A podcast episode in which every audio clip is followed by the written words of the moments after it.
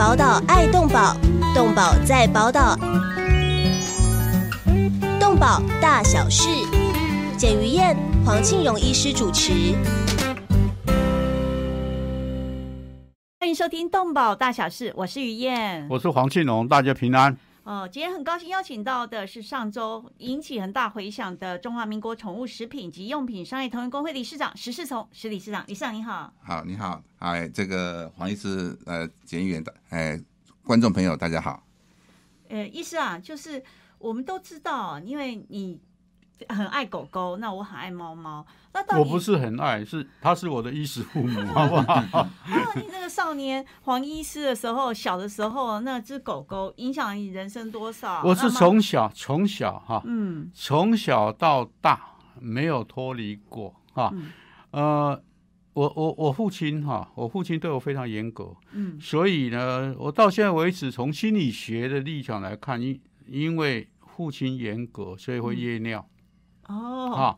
那夜尿的多年的秘密终于讲出来了。呃，夜尿的时候，因为我们家睡榻榻米，嗯，那怎因为么办？那所以榻榻米我睡的地方就一个洞。嗯哈、那当然就只要是一一夜尿就被赶出去，嗯就被赶出房间。那赶出严格哦。哎，赶出房间怎么办？我就抱着一个小棉被，嗯，然后到那个我们走廊上哈。然后我们那时候家里有就是就是有养狗，嗯。然后就和狗睡一起，嗯。所以那只母狗是等于是我第二个妈妈，嗯，然后就是抱着你，啊秀你，就就是就是陪着我度过漫漫长 夜啊。然后这像像这样，我的我的呃生活是这样过来的，因此嗯。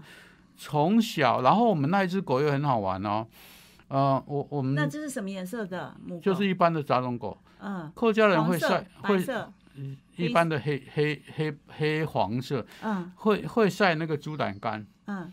猪胆干你知道吧？那个猪肝哈、嗯。然后到过年的时候会晒晒那个腌猪肝，腌了以后白天拿出来晒，晚上再用盐巴腌，然后第二天再晒，然后嗯。一直腌到它透。那腌的时候，你放在外面晒太阳会有苍蝇，嗯，它会赶苍蝇，好聪明，它就在旁边赶苍蝇。嗯然后第二个，我们傍晚的时候，嗯，会喂鸡。嗯喂鸡的时候，哪一只鸡是我们家的，他知道。啊，别 别只别人家的鸡要来对偷吃，邻家的邻居的鸡要来，他就赶把它赶走啊。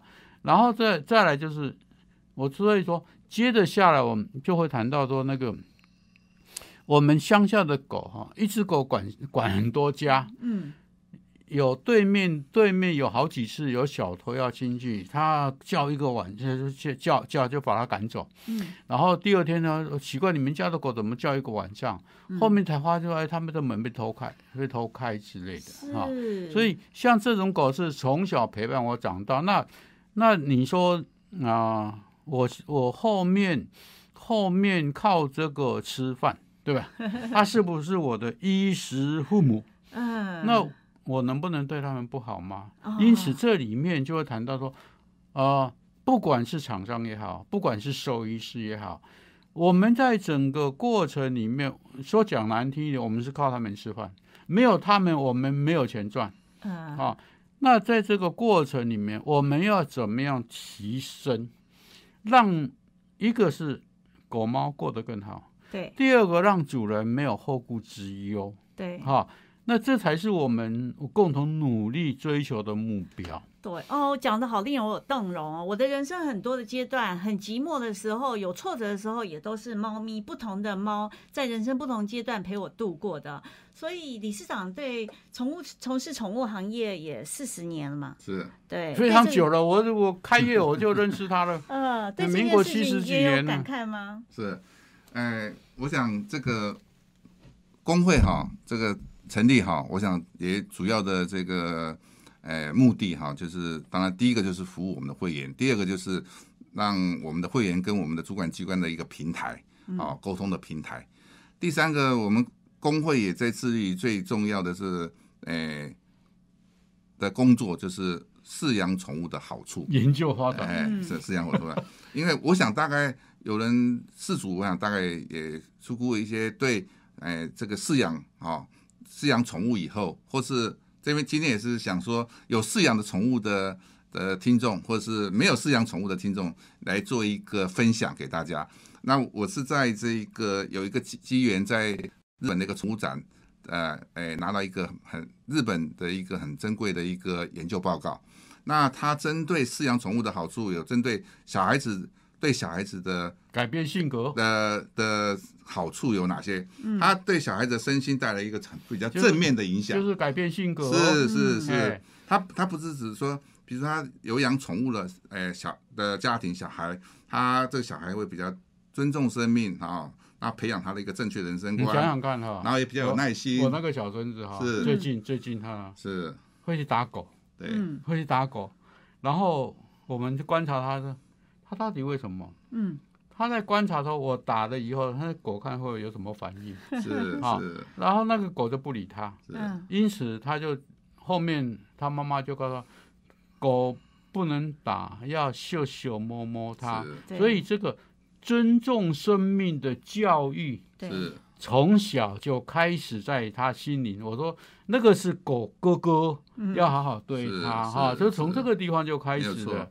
对，哎因为因为我们饲养不管是狗或猫哈，我们在抚摸它的时候哈，哎，会在人体上会产生一个叫做他们叫做说一个叫做激情素，好，嗯。那这个对人来说是人体来说是非常有很大的帮助。嗯，那刚刚讲到小孩，除了这个这些以外，好，对这个夫妻方面也有正面的影响。有什么据据影响据？统计，有啊，这个据统计，哎，我我要骂你哈，我要骂你，嗯，算了，是。哎，就骂那只狗，哎对。我们我们知道，我们有的时候这个哎。转移对象，这个上班回来哈，那这个开门的时候，如果你有饲养宠物的话，可能一门口身的这个疲倦都会消失哈。对，然后这个一在外的一一些呃不高兴的事物，你也能够因为你有养宠物，回去的时候就非常好。那他们有统计就是说，呃，因为这样子，这个有了养宠物，有了一个呃媒就是一个媒介一样，那夫妻也会减少一些摩擦摩擦、嗯争吵。所以他们也统计，有养宠物的，有养宠物跟没有养宠物的，他们的离婚率啊也有影响。有差就比较不会这样。差 差几 percent，它几 percent 是没有很详细的记载啊哈，是。是会，呃，比例上面会比较减少了哈。哎，。问题是我看过很多男女朋友为为了争吵以后，然后就再见，对，其实我那个不是夫妻其？中他们比较就是说研究报告里面，我比较有兴趣的，哎，在而且觉得说非常这个有意义的，就是说他们针对老年人的，哇，那个宠物。那个棒，嗯，哎，对，真的哦，年纪大真的嗯要养宠物养宠物？的时候，我常常有就在开玩笑说，如果你真正的孝顺你的父母哈，嗯。就应该养，就应该去，哎，做，哎，饲养一只宠物给你的，哎，这你的父母来陪伴。嗯有，推荐什么宠物吗？嗯，都可以啊，只要是它是一个温顺的动物都可以。对，嗯。好，那这个对老年人来讲，他除了说，诶、有有很多的很多的好处啊。我们知道说，它有的时候因为你有养宠物，所以它有非常可以安定你的血压啦，甚至你的心脏病啊，哦，它都都能够心血减缓，管心血管疾病都能够减缓。嗯，那简单的说，就是说他们在研究报告还有还有当中还有还有是还有，你想想看哈，那个狗要吃东西哈，你要是放那个零食在旁边，嗯，呃，老人家为了要让狗吃东西，然后就一口，然后自己一口，再给狗一口，从这个一口一口之间，它就吃到食物了。不然的话，像我，嗯。像我，呃，平常在家，哎，实在是不得已，不然的话，我就躺在那个沙发上等死，你知道吗？客气了，好嗯，所以这个这个部分，就对。刚刚在讲到我们小孩子哈，事实上，我我我小孩子因因为家里有养宠物，然后那个过敏源哈对，天天一点一滴的嗯，然后让他的身体的抵抗力慢慢在增强。是所以饲养宠物的小孩，你你你不要说，啊、说什么都不接触，饲养宠物的小孩反而不容易遭受或者说环境过敏的现象。嗯啊，那我们现在的小孩子为什么常常过敏？就是保护的太好。嗯好、所以这个部分是可能一般的家长说：“哎呦，那养宠物，然后什么啊不可以啊、嗯啊，反而是不对的。是对是，尤其老人家是有陪伴的，是是这那种感觉。那年龄更大的，事实上他有时候需要别人照顾，他但还要他去照顾一个宠物，他这里面是不是有特殊的玄机，让老人家也可以去照顾？呃，另外一个更弱小的动物吗？那或者宠物给老人家的他的身心灵带来什么样的改变吗？是这个他们在研究报告里面哈，就是说他们研究说有养宠物的一群老年人跟一群没有养宠物的老年人，他们平均有养宠物的老年人，他们进出医院的次数是八点六二次，嗯一年一一年，嗯一年。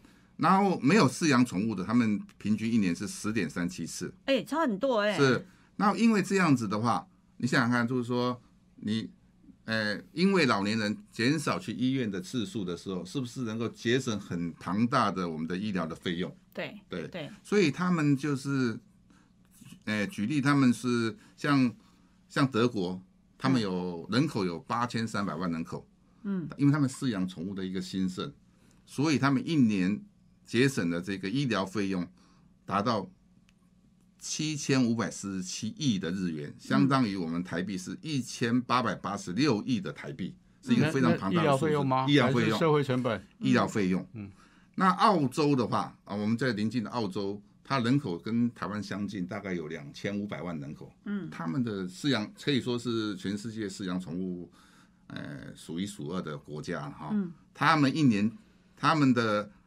节一年可以节省三千啊多亿的日币，换算台币是七百七十二亿台币。嗯哼，好。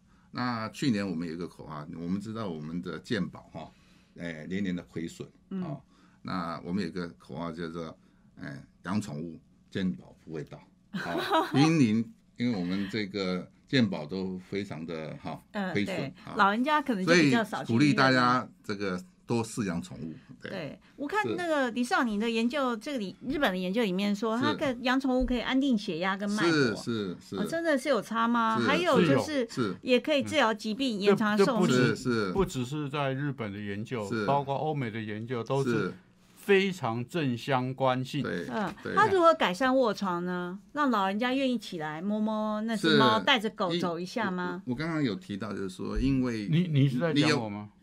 你有养宠物的，你因为那只猫，你在抚摸它的过程中会产生一些进行素，对，那它会刺激到它的身体的各个器官，嗯哦哦，让我让它就是比较能够安静，对，卧床是说它本身就是呃机能还好的哈，是。是还好的，那然后给它一只狗或猫去照顾，是。嗯，那它会为了照顾它就会动，对，像我现在就懒得动，嗯。因此要让我动。就是让你那个孙子来你就动啊。哦，那个那个我就会带它活动力就出去玩，现在还不行。是。哎，那像像这样的话，像这样的话，那呃老人家一方面一方面得到了运动，是，第二方面刚刚讲的一口一口的得到了营养，是，再来就是因为他会摸是抚摸，嗯心情血血压得到了安安静，对，对，好，所以很多都是正面的，但是先决条件，要是那个社区不反对，啊，是是当然养的也不能是比特犬这一种可怕的动物，要比较啊温驯的。那个是绝对不行哈。因此，所以这里面我们就会再谈到我们过过去谈到的说，我们的狗要养的狗社会化要健全。嗯，那现在我们的我们的这个所常常我们都想说，要小小的就买了养，那这里面所谓社会化过程不健全，嗯，那这接着下来就是要靠所谓呃一方面训练，最好是能够社会化健全。因此这个部分是我相当烦恼，因为我们的市啊宠物市场交易市场都太早卖，太早买卖。对，一方面，一方面，农委会所谓的定型化企业那叫放屁。好、在这边我要很严厉的谴责，那个活体的东西，你要用定型化契约，除非像你们的食食物是可以定型化契约，但是活体的东西你要定型化契约，那是真的是自找麻烦。那但是问题是，问题是接着我们的所所谓的我们的宠物，我们交易是交易是秩序是不是往后延？不能太早买卖，嗯，好、让它社会化健全，在它的呃父母亲身边，兄弟姐妹在一起，对，然后让他训练到，而且预防注射什么都弄好了。对，再上市场去去做交易哈。这个部分，我我是一直想说，拜托，我们除了呃，我我本来要找张静玲来谈 啊，但是现在还排不上他。那这个部分，我们的我们的厂商对，互相来呃激励哈，嗯，把这个呃我们的宠物市场的交交易秩序是不是往稍微稍微改变一下？嗯，但是这改变，呃，我听到了最最麻烦的说，哎，你要知道那长毛狗哈、四五个月是刚换毛的时候最难看的时候怎么卖？对好、对，所以这个就是我接着下来我们就要教育群众了，对对好，我们让让我们这些呃能够好好的呃去去让这些狗得到爱幸福，然后让我们的人得到快乐。对，事实上是我们整个社会可以共同改进的，让人跟动物更和谐相处哦。我们现在访问的是中华民国宠物食品及用品商业同仁工会理事长石世从石理事长。先休息一下，进个广告，马上回来。动物保护工作不仅仅只是关心流浪猫狗而已，而是包括了在天空飞的、地上走的、水中游的各种动物。在专业化时代，从事任何一种物种的保育工作，都需要专业的人才与大量的物资长期的投入，才能显示出成效。成立一甲子的社团法人中华民国保护动物协会所秉持的宗旨是公平、公正、公开、透明、公益，对所有善款都善尽了管理与运用的责任。为了让协会发挥更大的功效，继续为社会做更多的事，急需要社会各界大力支持，捐款专户社团法人中华民国保护动物协会。划拨账号零一二九六六六五，或拨打捐款专线零二二七零四零八零九零二二七零四零八零九。欢迎回到动保大小事，我是于燕。我是黄庆荣，今天邀请的是中华民国宠物食品及用品商业同仁工会理事长石世从石理事长。大家好，哎，理事长刚刚就提到了，所以养宠物可以让人有很大不同的人生啊。我自己是亲身这样体验啊，尤其家母是失智症，家父是帕金森。哇，有一只猫是他们生活里面多了很多话题。是那但是以像台湾的人口来说，我们应该宠物人口大概多少？国外的宠物人口又是多少呢？是，呃，我我们现在呃，一般我们这个产业都叫做宠物产业啊。其实现在呃，我们呃这一两年都在证明说，我们是一个叫幸福产业，嗯，也叫做一个叫做疗愈的产业。我我我稍微解释一下哈，因为我在写报告的时候就说，我们现在台湾是进入到第四级产业，四级第四产第四级产业叫做寂寞产业。所谓寂寞产业，就是让你寂寞的生活里面能够呃疗愈身心，因此又叫做幸福产业，是。哦，寂寞就是幸福，幸了解福幸福幸福陪伴你疗疗愈很多的这一个，其实刚刚还有服务业主持人讲，是。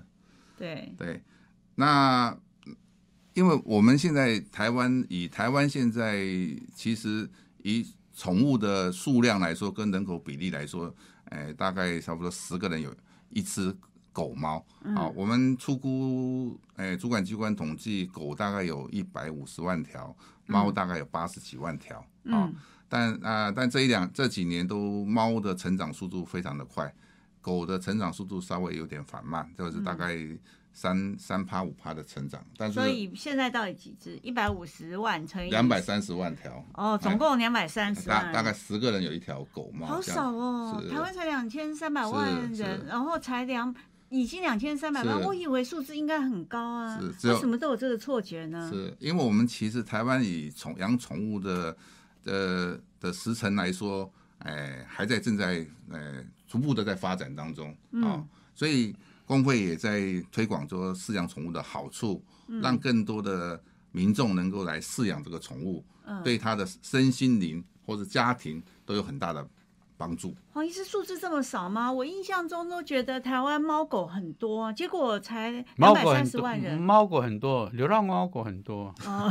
都在你们协会里面 在努力啊，呀。没有，因因为这里面哈，其实我在差不多二十年前，我就看到有世界上有报告的国家，嗯，那么呃那时候我就推估台湾，那是二十二十年、二十年、二十年前左右，就推估台湾那时候差不多就是十个人一只狗，嗯。好，因此前几年呃，我我我每次开会我都说。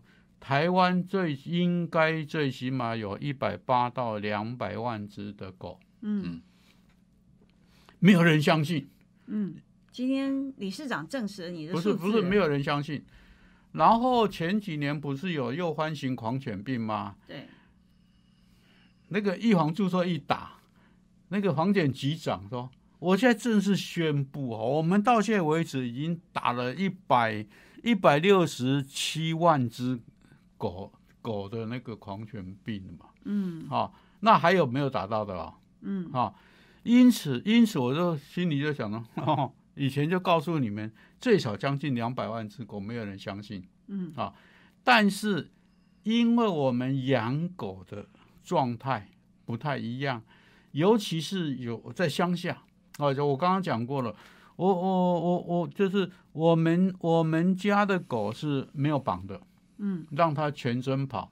到现在为止，台湾还是有乡下的生活状况还是这样，因此这方面啊、的统计，再加上我们虽然有所谓的啊宠物登记，结果我们宠物登记并没有落实，只有做差不多百分之六十多左右哈、因此这个部分我是一直就一直呼吁说，我们常常说叫山来山不来我去，那我们应该定定一些奖励办法。我以前就讲过了，啊，当时我们的中大型的这个这个公园，嗯我们划出差不多十分之一或者四分之一，那提供狗可以去遛狗，嗯那进但是进去很对不起，一定要植入晶片做宠物登记。那我我就请这个呃所谓的动保团体哈，动保团体常常没事干嘛，对不对哈？嗯，请动保团体在门口嗯，当一个扫描。对，第二个呢，就是做所谓的劝说，你好好的做登记，你就可以进来。你要是不，很简单，另外一个动保人可能罚你。嗯好，我们要我们要做好这些工作，我很多的奖励办法，很多的奖励办法，告诉民众你做好了以后就有好处。嗯那这样的话，从一方面鼓励民众，守法的民众有好的好的运动的地方，对，好啊。接着下来就就要定定非常定定很多的一些其他的办法，比如说，我就告诉欧进，嗯、那个以前以前我们的捷运嗯。不能不能带狗，嗯，好，那有一次我说欧进德，副市长哎当时。我说哎，那个捷运哈、是不是可以带狗？应该要可以啊，哦，那他说嗯，这个应我说，但是要就规定要装好什么，不要去对。烧了，所以后面后来才开放的后。面就开放了。对，像好现在有的大学，台北海洋科技大学，它就是鼓励学生，你可以带猫狗来，还有真的是有效。那个啊学生猫跟狗都很专心听课的时候，小孩也会还专心听课。还有那个还有那个什么，都那个什么都什么什么一个客运公司，嗯那个吴东营，嗯，我说哎，你们那个车公车哈、能不能开子母车？嗯前面坐人，后面坐狗，啊、用子母车嗯。方便人家带大型狗是。上车。嗯。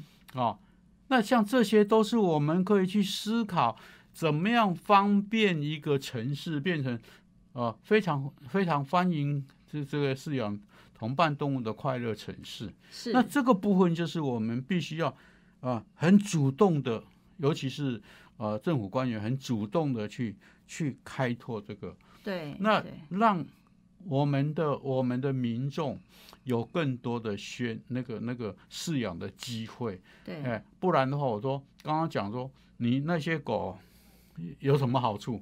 很多好处，但是很对不起，你要养这些，你就必须要很多的条件，嗯。你要有时间、有钱、有有，然后附近邻居，然后夫夫妻什么不反对，小孩子什么都嗯。啊，一堆配套措施。那我们怎么样把配套措施做好？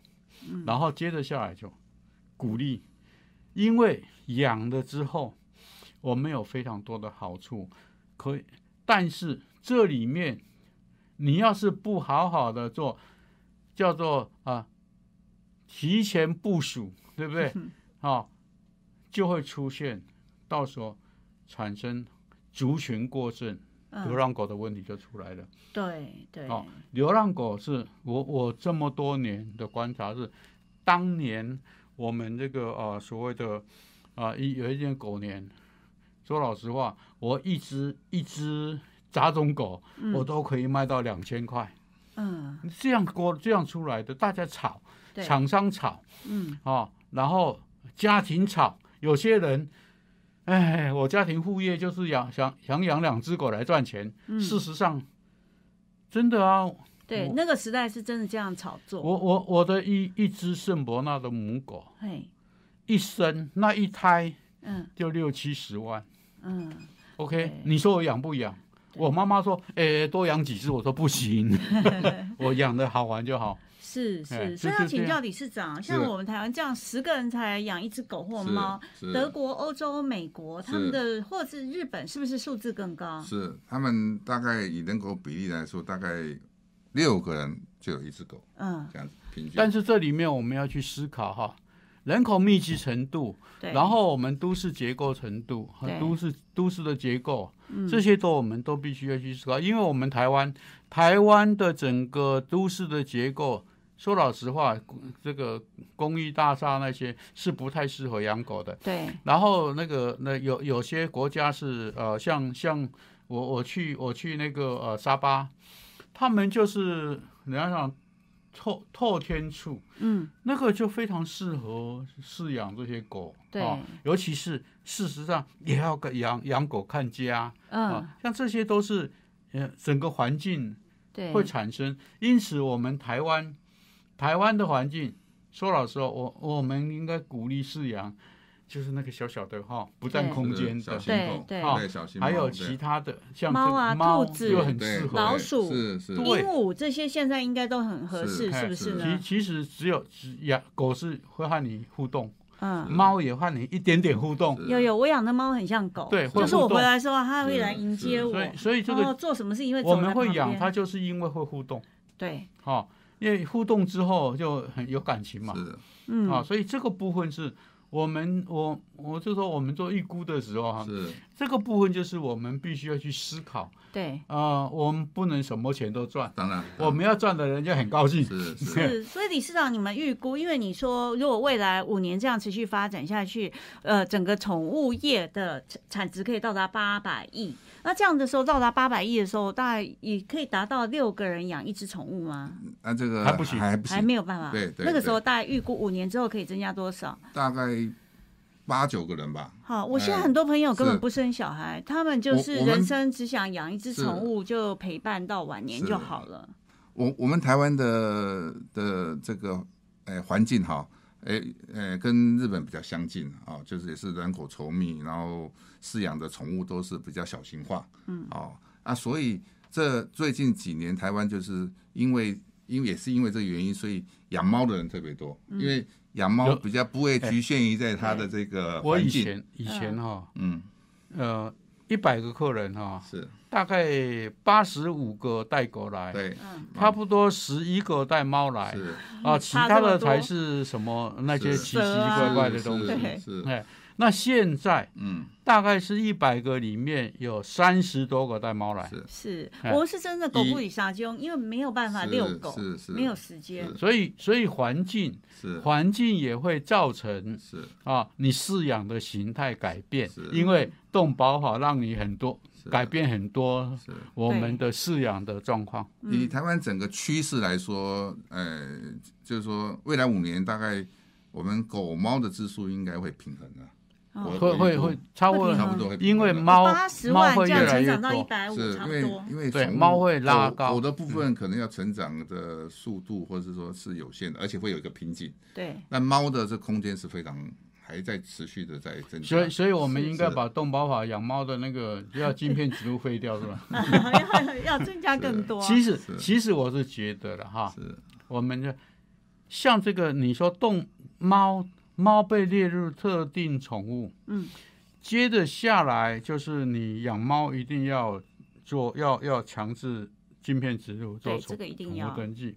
我们政府政府有能力去稽查吗？现在现在我发现说我们的繁殖场，哈，猫的繁殖场，呃，有有些县市做的很透彻，嗯是非常严格的在在做这个稽啊评鉴稽核的工作。是那是从这边是慢慢散开，以后能够达到。问题是，问题是还能能集合吗？第二个，第二个，我们现在一定要去买吗？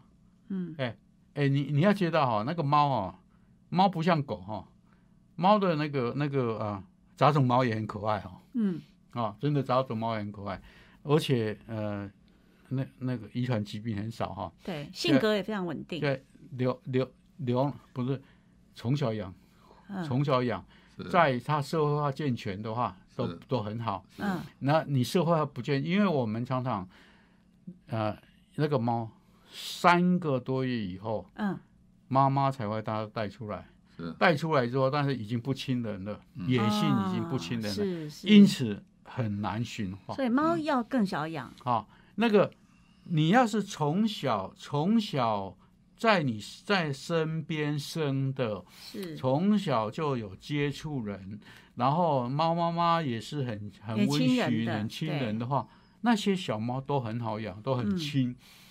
你要是捡流浪猫来养，那个真的你要让它很亲，有有点困难啊。嗯。所以这个部分，那刚刚讲说，猫的投诉会增加，嗯。是。好、那问题是说，我们现在现在我只一个隐忧，我们现在很多纯种猫，嗯。因为一种的遗传毛病比狗还多，嗯。是。好、这个是隐忧，而且这些遗传毛病尤，尤其是多囊性肾炎，嗯。那个那个啊、大概当你发现的时候，你你就让它慢慢等死了。嗯。哦，还有还有就是，我我们现在的猫一些一传染性的毛病对啊，也要注意。是那这个部分，在我在想说，我们在推展的同时，我们要怎么样去思考这个问题？是对哦，我们有好多问题要继续请教中华民国宠物食品及用品商业同仁工会理事长石世聪。我们先休息一下，进入广告，马上回来。谢谢。动物保护工作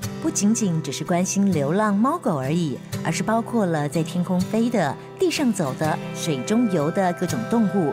在专业化时代，从事任何一种物种的保育工作，都需要专业的人才与大量的物资，长期的投入，才能显示出成效。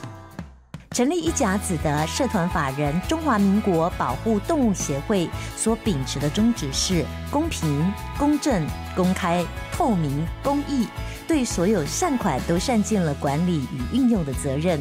为了让协会发挥更大的功效，继续为社会做更多的事，急需要社会各界大力支持，捐款专户社团法人中华民国保护动物协会。划拨账号零一二九六六六五，或拨打捐款专线零二二七零四零八零九零二二七零四零八零九。欢迎回来，动保大小事，我是于燕，我是黄庆荣，我们今天的贵宾是中华民国宠物食品及用品商业同业工会理事长石世聪。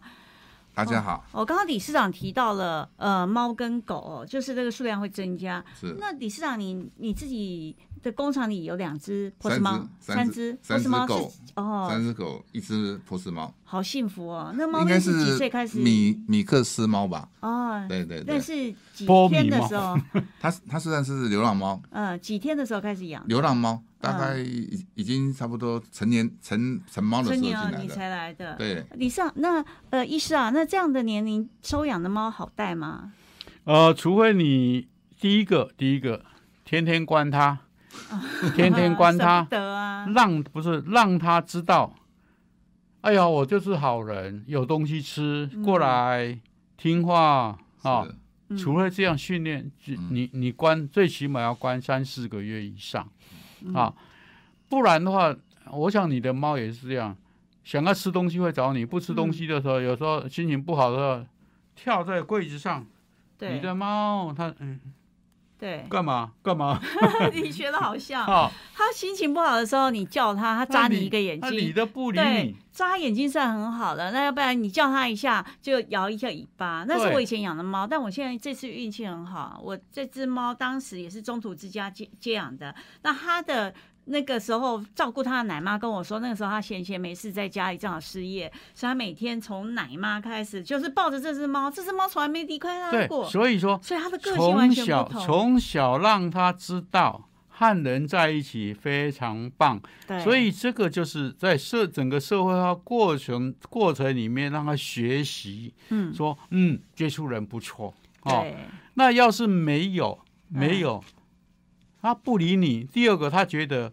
啪 啊！你会，你你会不敢，你会你会，你会不敢对他怎么样？对，那这样的习性就是很简单，他自我防卫，那自我防卫他觉得有效啊、嗯啊！你那个工厂里面的猫为什么不太听话？因为 因为是比后面，他觉得他他认为说我怎么样，呃，可能会对我好一点，是啊对。是是我还有他们工厂里面要吃多好的东西，我自己觉得会好对啊，因此就变得很个性非常自我，呃，这也就是为什么为什么我我我们有一些很自自我个性的人喜欢养猫的原因。是啊，对，但是呃，那你工厂里的猫那食物堆积如山，它也不需要巴结你、讨好你啊。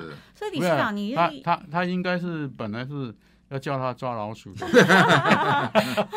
理事长你怎么看未来？如果这个产业啊，假设猫咪还有八十万只的成长嘛，因为现在是八十万在 double 嘛，嗯对不对？那狗也还有很高的成长率，微幅对的成长。狗应该可以到两百万，然后猫猫大概到到一百六到一百七十万左右。这是很大的市场。那您预估它就是，比方进口啊，猫的品种会是哪一些？狗的品种会是哪一些？那五年之后，我们会看到你们的宠物产业会是怎么样一个荣景呢？是，呃，这个狗猫，这个尤其是猫的未来几年是可以看得到它的这个成长趋势哈。嗯，那对产业来说，当然就是会增加很多的这个食品跟用品的数量。嗯，那当然就是说，在这里也是，呃，呼吁我们的饲主哈，在选择这个饲料的时候，或是用品的时候，要注重它的这个品质，嗯，好跟质量，对，好让你的的宠物能够养得更健康、更长寿。对，国内的产业会越来越多吧？看起来，因为我看相同的也更竞争，对对对然后所以我就看很多罐罐，现在以前都是泰国的、越南的，是现现在本土的这个这的这个罐头啦，什么都现在你都做得很好。你到哎宠物店就要小心被那个地震的时候罐头压下来 压到，好哎多、哦。真的是好多、哦。是嗯对，那进口品牌的很多的那个呃饲料、干粮，是它也是越卖越多越大。那我以前去那个大卖场好事多，是那狗狗食是这么一大包，现在已经是堆如山高了。是。是以前以前要买很不容易，现在是到处都买得到，而且品牌非常多。是。对。哎，嗯。然后这里面这里面就是，呃，要怎么要怎么，真的我还是一样，呃品牌那么多会搞嗯。混你。对，然后然后哦、你们工会，是。嗯、怎么样去叫那个那个进口厂商也好，就是厂商怎么自律？是嗯，说老实话，我已经看太多了哈。啊、平常讲的人五人六，一旦碰到碰到利失利的时候，嗯，哎，实在是只能说摇头，对哎，对，就这个部分，业者怎么自律呢？还是因为我养猫永远都是在换各家品牌，因为我每次看上面，你也知道它是蛋白质是鸡肉还是鲑鱼而已啊，是是，我怎么知道它是怎么做干不干净呢？是，那我刚才也有提到，就是说，主要就是说，呃，进口的部分哈、因为我有有这个国外的这个认证啊、所以，呃，基本上是应该是呃没有什么太大问题啊。那国产有我们农委会的一个呃呃生产的规规范，嗯，那那就就是在这里也是呼吁，就是说，如果说除了我们本身这个业者的自律以外，好、那主管机关啊，在产品的这个抽验方面哈、能够加强，嗯，啊，让我们的事主能更有保障。这样子。对，所以抽验还是要加强。抽验就是要加强。对对，我们上个礼拜的时候，呃，我其实很鼓励黄医师，我们成立一个像消基会这样的定期抽验宠物食品，不是定期，不定期，啊，是哎是是，不定期去更可怕了。去买，嗯。买了以后来抽验呃哎，就检查送验检查，因此这个部门，呃，我现在是已经不管事情了，但是我会想办法，嗯，哎，让这件事情促成这件事情，因为基本上这个事情，第一个要人，第二个要钱。对。好对，你想啊，买买几个罐头了，尤其是全台湾，嗯然后去去采样的时候，哎，那个那个都要花很多钱前前。阵子台北市动保处有查验的这个好像一百多件的这个宠物食品的检验送检嗯啊，那目前是全部都合格。好是加在，对，嗯所以 事主应该可以放心的使用。